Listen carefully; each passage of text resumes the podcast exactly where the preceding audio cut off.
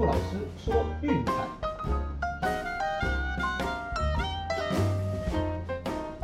看球赛买运彩，老师教你前往拿白。大家好，我是骆老师，欢迎来到骆老师说运彩的节目。哎呀，昨天又是郁闷的一天呐、嗯，那就是两场比赛都比较可惜啊。首先是 VIP 推荐的酿酒人让分，哎呀，这个真的是可惜了。对，那其实就算换头，我也讲说没问题，预测照照算，因为就是盘分其实没有变的，而且条件基本上是一样。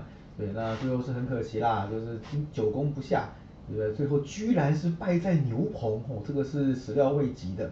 而且我这场比赛其实我有看，就是很多球打得蛮强劲的，但是界外就是一直界外，一直界外。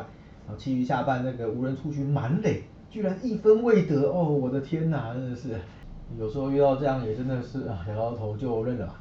对，那另外一场比赛精英的部分，哇，John Means 回来之后第一场居然爆掉，然后牛棚在八局一如预期的，嗯，再补一枪，又掉了四分，哦，那最后就是大比分落败，而两分的话，其实可能还很难讲啦。那至于 NBA 的部分呢，好，只能说抱歉啦，就是呃我看错时间了，以为是呃明天，对，所以昨天就没有弄这一场。那最后是公路一百零五比九十八击败凤凰城太阳，也夺下了暌违半个世纪的总冠军。好，这边先恭喜公路，那也没关系啊，其实我们从最一开始就有讲的，季后赛其实第一轮是比较适合投资的，哦，越到后面反而要越缩紧，对，毕竟在淘汰的阶段，嗯，变数会很大。哦，各种调度啦，还有球员的心态啦，这种东西都会产生瞬息万变的影响。哦，那这样就是 Foster 要吹判也是要很晚很晚才知道的，节目也来不及录制。哦，那所以那这场比赛其实就是嗯，大家凭心情支持自己想支持的球队就好了。那我们 NBA 就下个球季再见啦。好，那今天来换个口味，拐拐气哈。那我们今天就不做免费的推荐了。那晚上九点一样会把推荐就是寄送给 VIP 会员。哦，就像之前说的，哦，就如果说觉得这阵子运气偏差的话，记得就是缩一点守一点，对，不要多推太多的场次去增加波动，哦，就是不急，一天一天慢慢来，一场一场的打稳就好，哦，不急的就是一下子要把它赔回来，球赛每天都有，OK，那就平常心啦。那这今天的节目要谈什么呢？嗯，昨天半夜的时候啊，我们在群组的时候有聊天聊到一个话题，我觉得很有趣。哦，我就是也晚上也趁机查了很多的数据跟资料，那我们今天就专门针对这个主题来讨论吧。就是我们今天的标题：资金过热的盘真的不会过吗？哦，我相信啦，大家经常在看球赛，然后会到各个就是可能呃直播的聊天室啦，或是论坛，我就看到有人发表这个什么啊，人多地方不要去啦，哦，这场什么投注量啊大，大家都下某一队，那庄家一定会咬的啦，干嘛干嘛的，对。呃，那真的是这个样子吗？哼，好，我觉得还是依照我们的传统啦，我们用科学和数据的方式来说明。哦，那照他这样子的逻辑呢，就是说，嗯，假球论嘛，对，最直白的就是说，因为投注量大的一方啊，庄家怕输钱，所以会跟选手跟联盟串通，然后要呃热盘这边去输掉球赛。你讲的好像煞有其事，但真的是这样吗？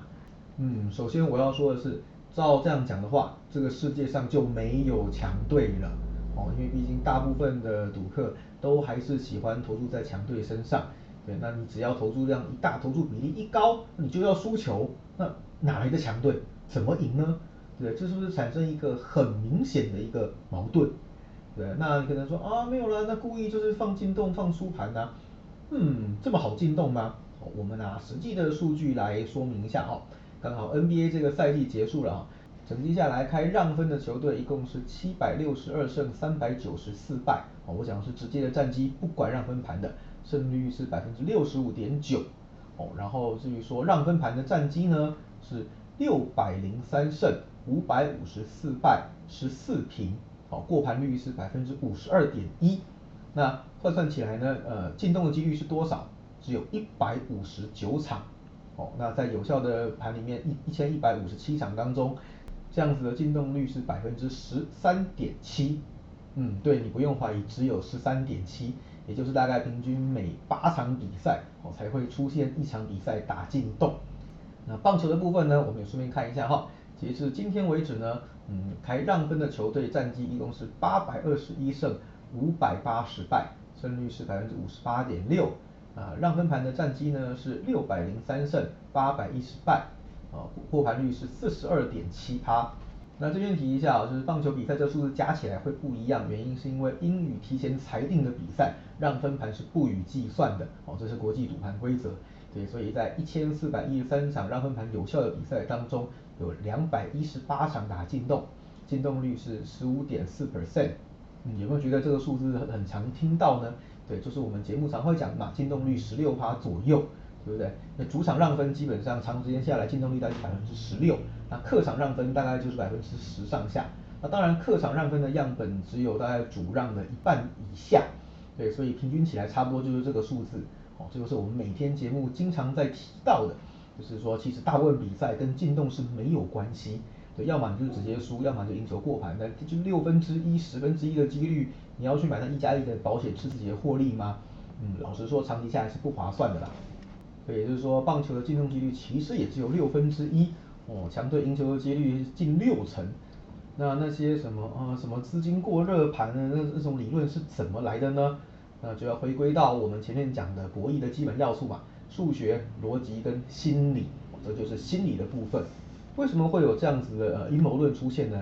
简单讲啦，就是嗯，赌徒输不起。对，因为很多赌徒是这样子的，就是啊，他们输了钱，那他们想要赢准赢化。或是说找一个理论来哦来安抚自己的心灵，证明自己是对的。就说啊我我没有错啦，我的决策是对的啊，这这都是别人的错啦，都是打假球啊，都是联盟啊，都是裁判害的啦，都是庄家在那边咬啊，怎样怎样子的。或者是有一些可能自我意识比较强的哈，在这边预测啊，你看我很厉害啊，我抓鬼啊，就跟你说嘛，对不对？下受让稳赢的，对不对？人多的地方不要去下反边就好了。那请问输的时候你有讲话吗？所以基本上这种理论是在这样子的心理状态下去产生出来的一些谬论。所以注意到哈，每次他们只要是输钱啊，就开始找理由，将这些点无限的放大。看吧，我就跟你讲过了的，不会过人多的地方不要去。那请问过的时候你有拿出来讲吗？呃，就拿今年总冠军战的第二战，对不对？肯定一堆人下太阳了，他太阳也过热，那就还不是过盘了，对不对？这种时候他们有出来讲话吗？肯定没有的，对。所以基本上我觉得，嗯，人类的心理是一件很有趣的事情啦。这种现象其实不止在运动赛事，在 casino 啊，在牌桌上也经常会见到。哦，这你也知道，我的工作就是在这两年听这种废话听了很多。哦，认为说啊，我跟你讲啊，就是我这样，哦，一定要去吧，我买花一定要去吧。不是你可以盖牌啊，不是啊，我都这样子，好好随随便，真真的，你想去你就去吧。对，那最后输了就你你你你就你就自己承担嘛。